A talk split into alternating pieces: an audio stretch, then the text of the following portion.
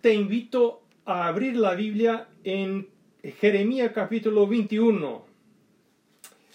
Palabra de Jehová vino a Jeremías cuando el rey Sedequías envió a él a Pasur, hijo de Malquías, y al sacerdote Sofonías, hijo de Masías, para que le dijesen, consulta ahora acerca de nosotros a Jehová, porque Nabucodonosor, rey de Babilonia, hace guerra contra nosotros.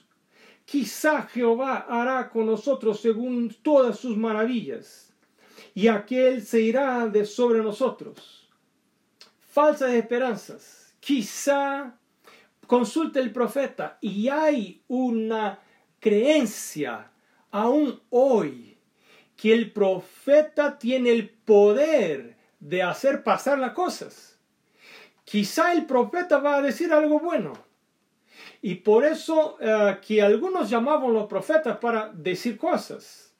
Usted recuerda la historia de Balak y Balaam. Balak contrató a Balaam para decir cosas malas al respecto de Israel. Pero el profeta no, no tiene él, no tiene libertad para decir lo que piensa. Un, la marca de un profeta verdadero es que solo habla lo que viene de Dios. Él no le importa si agrada a las personas si no, no agrada a las personas, si es políticamente correcto o si no es políticamente correcto, si las personas van a quedar enojadas de él o no, eso, eso no importa el profeta. Él está dispuesto hasta morir, como por ejemplo murió Isaías, que fue cerrado al medio. Y muchos otros que Esteban, que murió ah, apedrejado con, con, piedras. Y entonces, y Jeremías le dijo, el versículo 3, diréis así a Sedequías, así ha dicho Jehová. Claro, no es así ha dicho Jeremías. Jeremías no es importante. El profeta no es importante. Elena de White no es importante.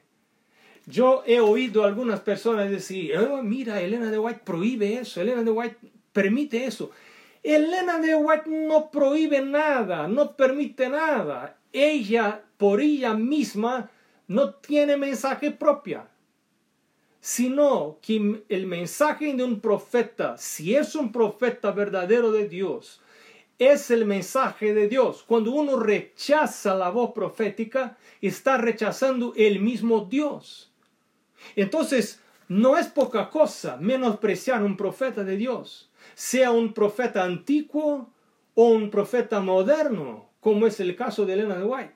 Y algunas personas dicen, mira, pero Elena de White, sus escritos no están en la Biblia. Así, yo soy por sola la escritura. Entonces, solo la escritura. Lo que no está en la escritura, eso para mí no es importante. Mira, la autoridad no está en la persona del profeta. La autoridad está en quien envíe el mensaje. Si el mensaje es de Dios, entonces hay que escuchar y hay que obedecer. Si el mensaje no es de Dios, entonces es del diablo. Y Dios no envía profetas con gradación más, más pequeña y más grande. Y Dios no tiene dos Espíritus Santos. El Espíritu Santo para los profetas que cuyo escrito está en la Biblia y otro Espíritu Santo para los profetas cuyo escrito no está en la Biblia. Es solo un Espíritu Santo. Entonces hay que descubrir cuáles son los profetas verdaderos. Yo recuerdo, yo era en pastor empezando mi ministerio y empecé a, pensar en eso. Y, y, estaba pensando, mira, yo soy adventista porque mis padres, mi padre es pastor mi familia toda es adventista. Mi madre es de cuarta generación de adventista. Pero, ¿quién dice que eso es correcto? Es, eso es la palabra de Dios. ¿Quién dice que Elena de White habló inspirada por Dios? Y los profetas bíblicos hablaron inspirados por Dios. Y fue una crisis en mi vida espiritual. Y yo tuve que luchar con Dios para solucionar este problema, esa crisis. Y cada uno de nosotros necesita hacer esa lucha y no seguir en la iglesia, llevado por la iglesia, llevado por el liderazgo de la iglesia, llevado por los hermanos que me, me regalaron estudio bíblico. que me dieron estudio bíblico. No, no, yo necesito buscar una experiencia genuina, personal con Jesús, por a través del estudio de la Biblia, eh, de, la atención a la voz profética.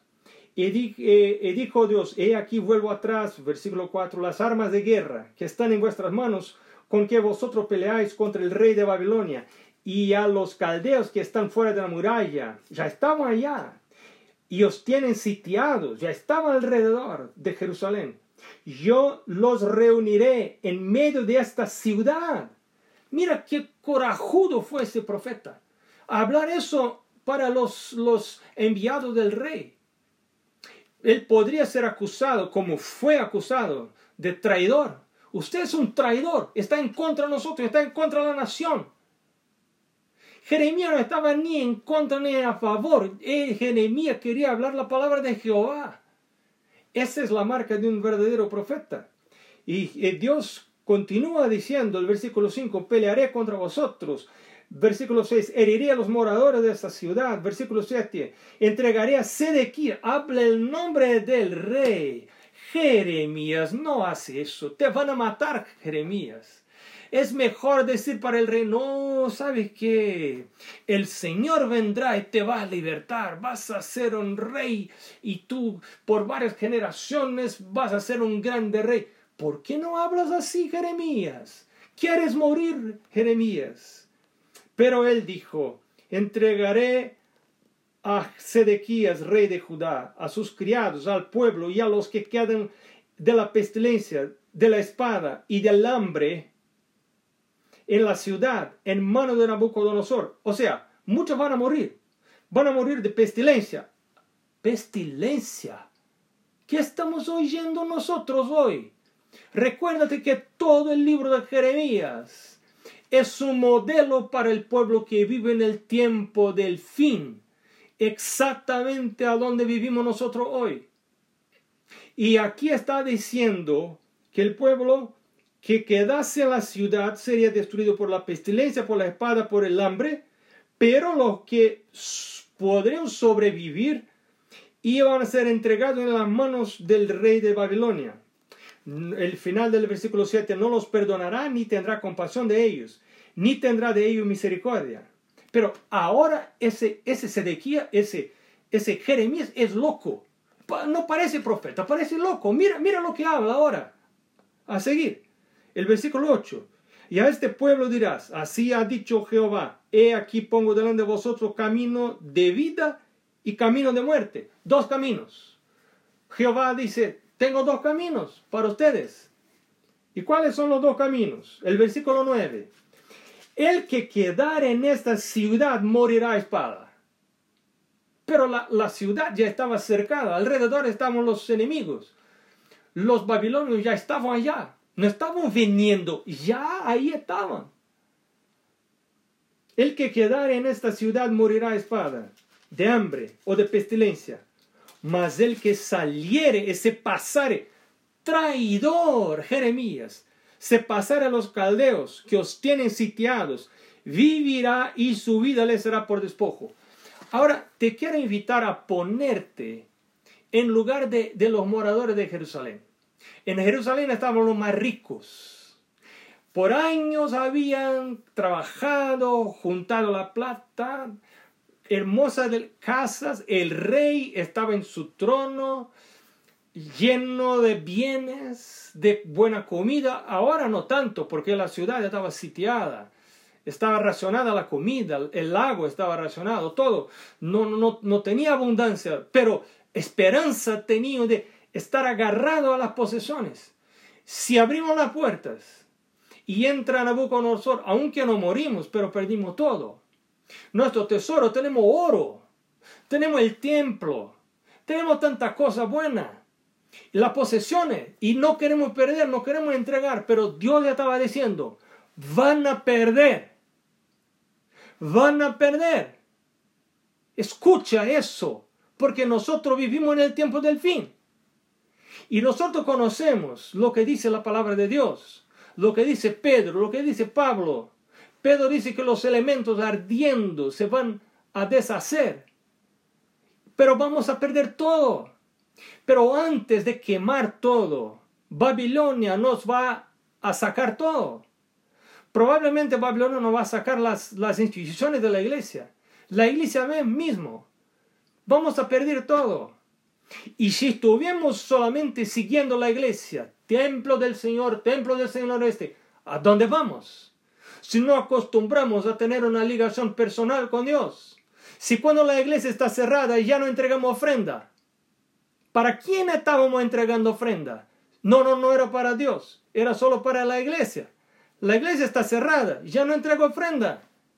Porque la iglesia está cerrada. Eso es prueba de que yo entregaba ofrenda para la iglesia y no para Dios. Pero ofrenda es una demostración de gratitud a Dios. Si cierra la iglesia, si cierra todas las cosas, sigue mi gratitud a Dios. Porque es para Él. Yo necesito acostumbrar hoy a vivir de esa manera. Porque un día vamos a perder todo. Y los judíos no querían perder.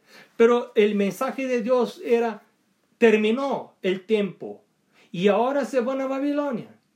Y, el, mensaje de Jeremías era, los que se pasan para el lado de los babilonios, babilónicos, van a salvar su vida, pero los que quedan aquí van a morir. Y los que se, eh, se pasaran a los caldeos que os tienen sitiados, vivirá y su vida les será por despojo. El versículo 9. Y el 10 porque mi rostro he puesto contra esta ciudad para mal y no para bien, dice Jehová. En mano del rey de Babilonia será entregada y la quemará a fuego. Todas las propiedades destruidas. Si yo sé que todo será destruido al final, ¿qué debo hacer con mis propiedades? Eso vamos a estudiar un poco más hasta el final de la semana. ¿Qué debemos hacer con nuestras propiedades? ¿Será que hay alguna manera de salvar nuestras propiedades? Te quiero decir, te quiero comentar que sí hay. Vamos a perder. Si quedamos con las propiedades, vamos a perder. ¿Cómo se puede salvar las propiedades? Vamos a estudiar más al final de la semana. Esta, ese, ese es el capítulo 21 y ahora nos vamos al 23 que para mí es como una continuación del tema, no es, no es una continuación aquí en la literatura, pero eh, es el mismo tema. Ah, hay en el capítulo 23 una denuncia a lo eh, eh, una denunciación de los falsos profetas. Y yo empiezo, comienzo en el versículo 14. Porque tanto el profeta como el sacerdote son impíos Aún en mi casa hallé su maldad, dice Jehová. Tanto el profeta como el sacerdote son impíos. Hermano, aquí hay algo muy interesante. Posición, función en la iglesia, no promueve consagración ni santidad. Nosotros acostumbramos pensar, mira, ese es pastor, mira, ese es anciano de la iglesia, mira, este es un diácono de la iglesia. No, no, no, no tengáis, no tengáis, no tengáis porque consagración no viene automáticamente por la función. Consagración uno recibe por ponerse de rodillas tempranito por la mañana y confesar sus pecados y no irse a la presencia de Dios porque es un lindo líder de la iglesia adventista que trabaja en la asociación general. No, no, sino no, no debemos ir a la presencia de, de, Cristo para decir cuán lindos somos nosotros. No, sino Él no, no nos acepta, porque Él dijo, Él dijo, yo no he venido para buscar justos, yo he venido para buscar pecadores. El más grande peligro para mi vida espiritual es pensar que soy buena gente. Y algunos de nosotros, si comparamos con los bandidos, con, con los ladrones, somos buena gente tenemos familia, ahí estamos, pero, pero el Espíritu Santo no está trabajando en nuestra vida, no está cambiando nuestra vida. No tenemos un, una, una, una regularidad de la búsqueda de Dios todas las mañanas como principal cosa. Primero Dios, primero Dios, primero Dios. Despierto no para el trabajo, sino para la adoración. ¿Qué me saca de mi cama? ¿Qué me despierta por la mañana? ¿Es la necesidad de la ganancia, de ganar mi pan? ¿O es la necesidad de comer el pan del cielo? Estudiar mi, escuela sabática, leer el espíritu de profecía. ¿Qué, qué, qué cosa que me saca de la cama? Eso que necesito pensar yo. Eso que promueve consagración. Cuando voy a la presencia de Dios para decir, Dios, yo soy pecador, porque empiezo a leer la Biblia y a alguna persona no le gusta leer la Biblia, ni le gusta leer Elena de White, porque le pega. Porque le pega fuerte. No, pastor, a mí no me gusta, eso me pega muy fuerte. Pero, ¿qué quieres? ¿Quieres, quieres algo que concorde con tu vida, con mi vida? No, no, no, yo no quiero algo que concorde con mi vida. Yo quiero algo que me enfrente y me lleve para el cielo, porque yo, de mi propio, quiero ir para el infierno. Quiero perderme, porque soy pecador. Tengo inclinaciones pecaminosas, aunque soy pastor. Pero somos todos iguales. Eso que enseña la palabra de Dios. No hay uno quiere. Romanos el capítulo 3. Todos somos pecadores. A nuestra única esperanza es la búsqueda de Dios. Entonces, no nos engañemos. Algunas personas quieren hacer teología, estudiar para prepararse para ser pastor, imaginando que van a alcanzar consagración, pero la función, la función no promueve, promueve consagración. Eso es muy importante, porque ahí estaban los profetas, los sacerdotes, impíos. Por tanto, versículo 12, su camino será como resbaladeros, un ciego guiando a otro ciego. Claro, cuando los líderes son impíos y, ah, y uno pone, pone confianza absoluta en el liderazgo solamente por la función, y entonces eso se cumple un ciego guiando a otro ciego. Serán empujados y caerán en él, porque yo traeré mal sobre ellos en el año de su castigo, dice Jehová. En los profetas de Samaria, versículo 13, he visto desatinos, profetizan en nombre de Baal, hicieron errar a mi pueblo de Israel. Profetas políticamente correctos, que profetizan para agradar. El mensaje es la que el pueblo espera oír. No es el mensaje que el pueblo necesita, sino el mensaje que el pueblo espera oír. En versículo 14, en los profetas de Jerusalén he visto torpezas, cometían adulterios y andaban en mentiras y no fortalecían las manos de los y, no y fortalecían las manos de los malos. ¿Cómo se fortalece la mano de los malos? No reprendiendo los malos. Si no hay reprensión de los malos, sus manos quedan fortalecidas para que ninguno se convierta de su maldad. Esos son profetas de la conveniencia. No predican el cambio, no predican la necesidad de cambio de estilo de vida, no predican la, necesidad de cambio de, la manera como yo como en mi alimentación, que es estrechamente, algo estrechamente ligado con mi vida espiritual con el recibimiento del Espíritu Santo. ¿Cómo, pastor? Claro, claro, porque yo pienso por aquello que como. El cerebro piensa porque recibe energía. ¿De dónde viene la energía? De lo que come. Y dependiendo de la comida, la energía que va para el cerebro es diferente. Y nosotros descubrimos eso no porque inventamos, sino porque fue mensaje de Dios que nos regaló a través de Elena de White. Comida diferente produce pensamiento diferente. Y es por esa razón que Dios nos ha regalado el mensaje de la reforma de salud. No es para que vivamos más que las otras personas, sino para que sea más fácil el cambio de la naturaleza, el recibimiento del Espíritu Santo. La comida que nosotros somos aconsejados a comer es la comida que promueve, que ayuda el proceso de la santificación. No somos salvos por la comida, claro, pero, pero eh, eh, nuestras decisiones son procesos mentales que ocurren a nivel físico, reacciones químicas en el cerebro. Pero eso todo depende de, la nutrición, de la, de la nafta, de la gasolina que ponemos dentro del cuerpo. Así va a funcionar. Pero el profeta verdadero hay que enseñar estas cosas, la manera distinta de vestir, los adornos, la música, la, la manera del noviazgo, del enamoramiento. Ah, o sea, todos los detalles de la vida, la vida del cristiano es distinta, la manera como utilizo mi plata, totalmente distinto del mundo.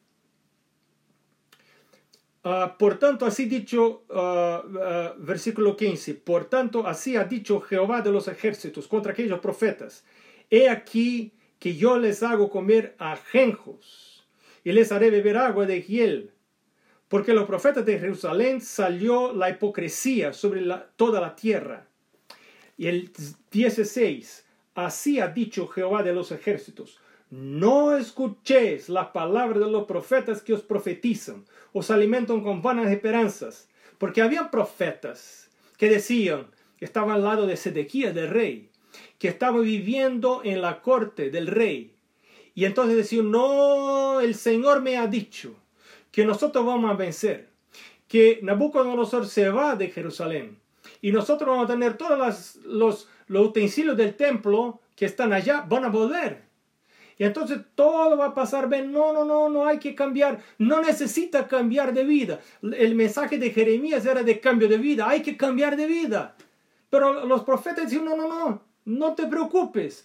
Todo está bien. No necesitas cambiar tu, tu estilo de vida. Desconfíe de los profetas que predican paz en tiempos como ese. Desconfíe de estos profetas que no requieren, que no te digan, te, te hablan para cambiar tu vida, para pedir, claro, no puede cambiar, déjame explicar, claro que no puede cambiar de vida. Yo no puedo decir, de ahora en adelante voy a cambiar de vida, uno, dos, tres, cambié de vida. No, no, no. Uno cambia solo por, por exterior, pero adentro está con las ganas de hacer lo mismo.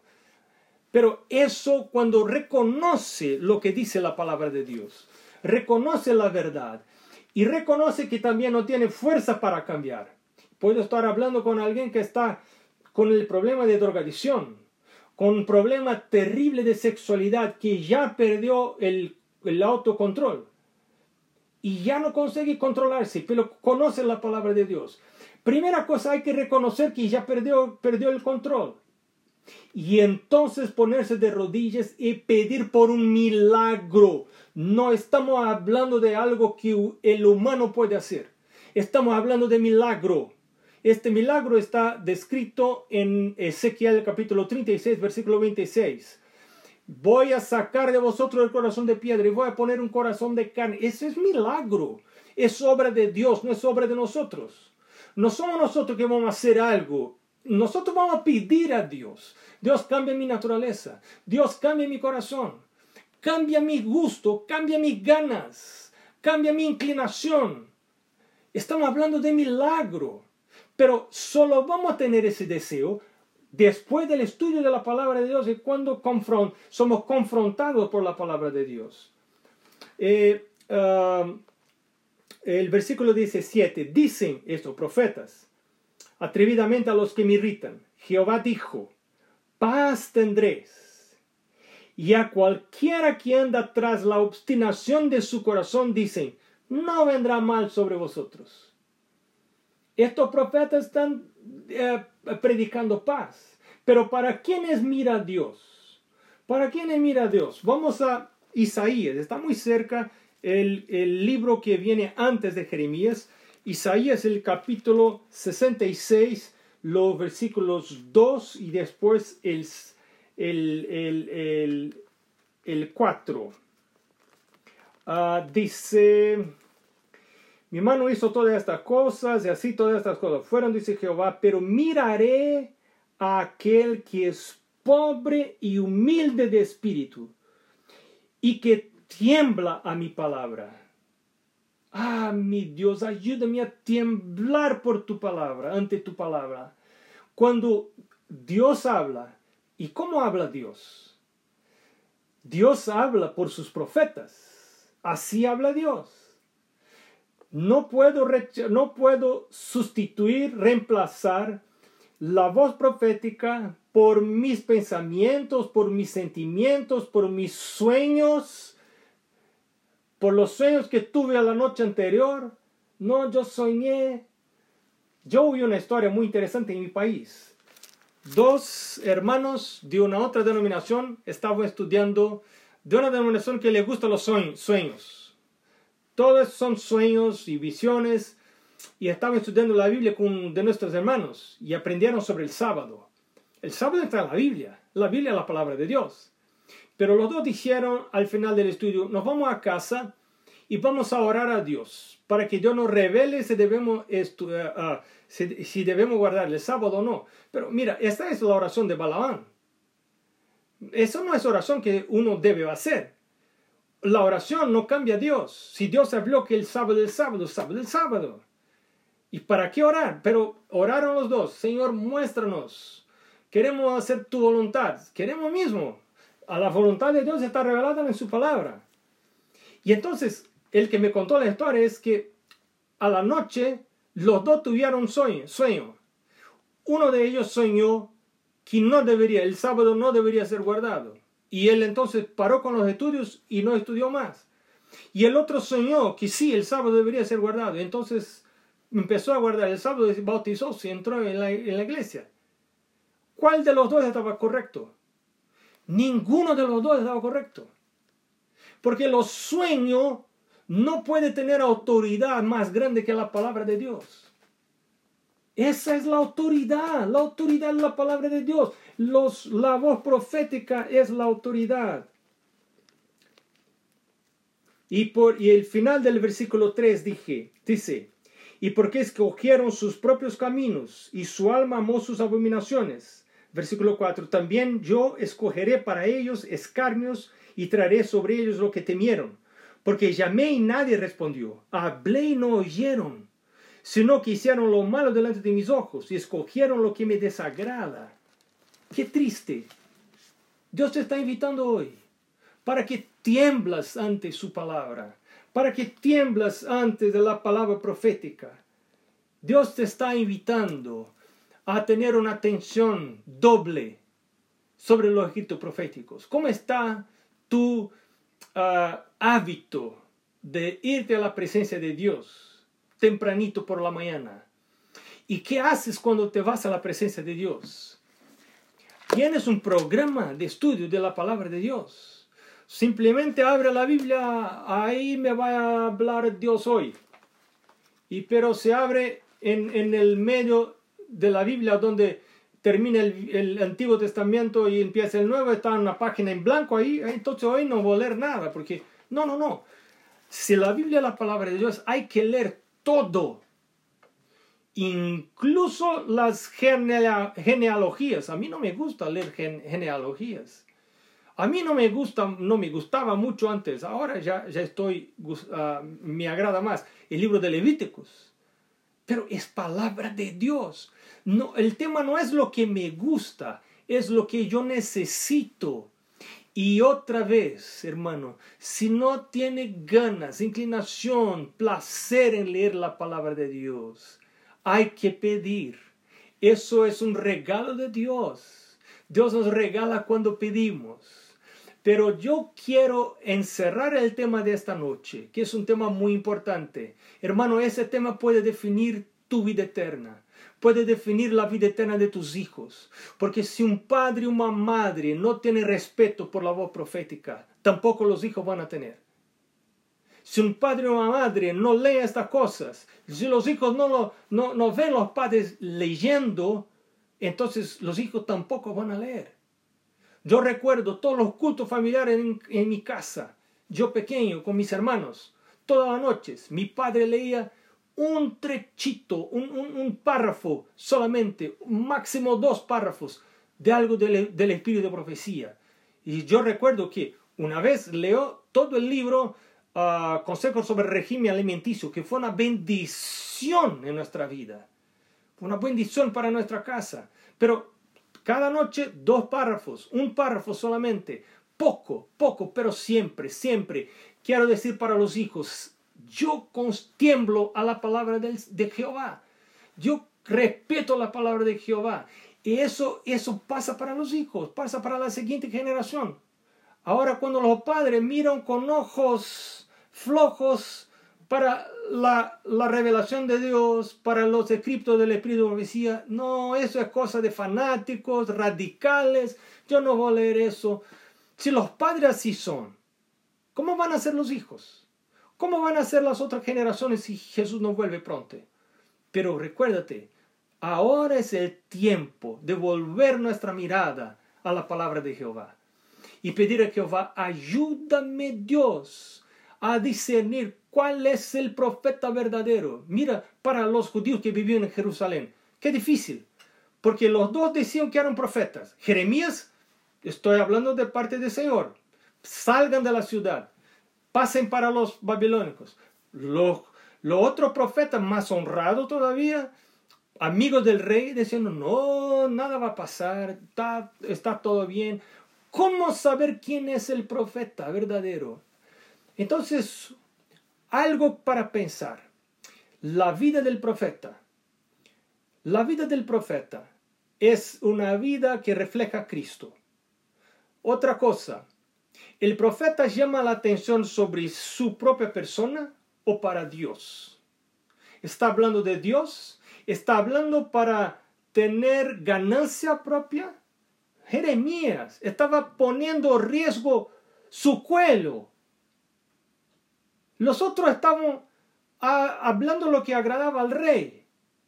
¿Quién era el profeta verdadero? Los honestos sabrían quién era el profeta verdadero. Los que estaban de rodillas pidiendo a Dios, ¿quién es el profeta verdadero? Ellos iban a saber.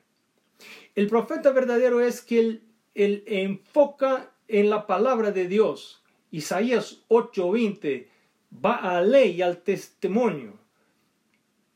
Mira, estas son características de un profeta verdadero. otra, otra cosa aquí, eh, otra característica de un profeta verdadero. El profeta verdadero promueve cambio de estilo de vida. Un el mensaje del profeta verdadero, que es el mensaje de Dios, siempre promueve cambio del estilo de vida. Él no promueve que queden las cosas como están. No, hay que tener reavivamiento, hay que tener reforma. Si el profeta que está profetizando, que está hablando, no habla de reavivamiento, no habla de reforma de la vida, del cambio de la vida, entonces es muy probable que no es profeta verdadero. Así, los, los, los que son honestos saben, van a saber. Los que quieren hacer Juan, el capítulo 7, versículo 17. No, no tenemos tiempo para leer allá, pero Juan 7, 17 dice, los que quieren hacer la voluntad, la voluntad de Dios conocerán. Los que quieren saber, conocer y hacer la voluntad de Dios. Los que quieren hacer, no solo conocer. Porque Sedequías quería solo conocer, no quería hacer. Pero los que quieren hacer la voluntad de Dios, conocerán quién, es el verdadero profeta y quién no es. Y ahora, para terminar, el consejo precioso que recibí de mi padre en el comienzo de mi ministerio. Eh, primera de Crónicas, uh, segunda de Crónicas 20 y 20, la última parte. Uh, dice el rey, oídme Judá y moradores de Jerusalén Creed en Jehová vuestro Dios y estaréis seguros. Creed a sus profetas y seréis prosperados. ¿Quién nos cuenta la historia? Todos los que huyeron de Jerusalén y pasaron para los babilonios perdieron todo también, pero salvaron la vida y si fueron llevados a Babilonia. Pero los que quedaron murieron prácticamente todos. Muy pocos muy pocos no murieron. Murieron por hambre, por espada, por pestilencia. Y los que no murieron sí fueron. Y situaciones peores. Porque Dios había prometido eh, eh, enviar el mensaje correcto. Y aquellos que oíron salvaron su vida, estuvieron en mejores condiciones. No pasaron por las privaciones, las probaciones de, de los que quedaron adentro de la ciudad. Terrible lo que pasó dentro de la ciudad. Dos años, todo cerrado, sin agua, sin comida. Tremendo, tremendo. Estamos en el tiempo del fin. Es el momento de poner nuestra mirada fuertemente en la voz profética, en los mensajes de Dios para este tiempo. Dios nos quiere salvar. Dios quiere salvar nuestros hijos. Dios quiere salvar nuestro matrimonio, nuestra familia. Que Dios te bendiga. Que confíes en Jehová y que te va bien. Amén.